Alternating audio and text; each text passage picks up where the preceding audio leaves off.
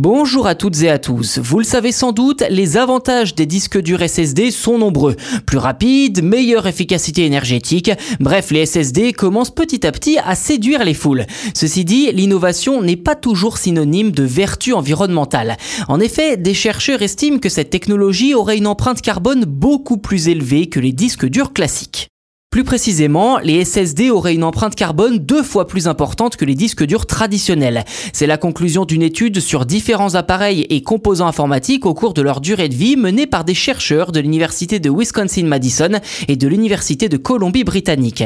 Ces derniers ont constaté que les SSD auraient, je cite, un facteur intrinsèque de stockage ou SEF pour l'acronyme beaucoup plus élevé avec une moyenne de 0,16 contre seulement 0,02 pour les disques durs classique. Fin de citation.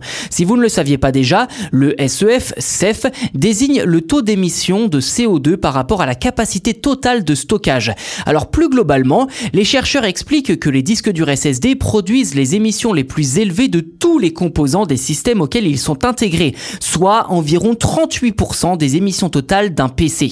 En comparaison, un disque dur traditionnel peut être responsable d'environ 9% des émissions d'un système, une carte graphique de 11%, un CPU de 4%, une carte mère de 17%, la RAM 9%, le bloc d'alimentation 4% et le châssis 6%.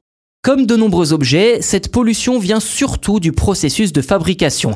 En fait, chaque élément d'un SSD est coûteux d'après l'étude, qu'il s'agisse de puces ou de contrôleurs, tant en termes d'électricité que de matériaux.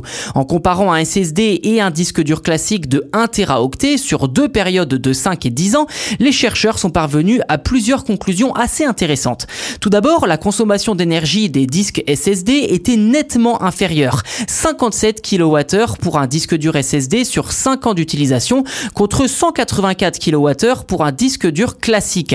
Mais si l'on regarde du côté des émissions de CO2 de manière globale, en additionnant production et utilisation sur cette même période, le SSD émettrait le double de gaz à effet de serre, soit 184 kg de CO2. L'étude conclut que la durée de vie des SSD devrait être encore améliorée afin de pouvoir compenser à long terme ces émissions élevées lors de la production. Alors cela ne veut pas dire qu'il faut bannir leur utilisation puisqu'elle permet déjà de réduire la consommation énergétique de vos ordinateurs, seulement ne pas les changer trop souvent.